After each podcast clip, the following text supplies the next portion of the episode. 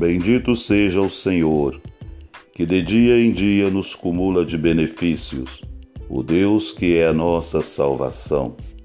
Salmo 68.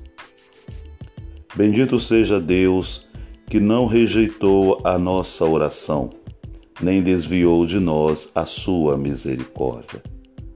Bendito seja o Senhor.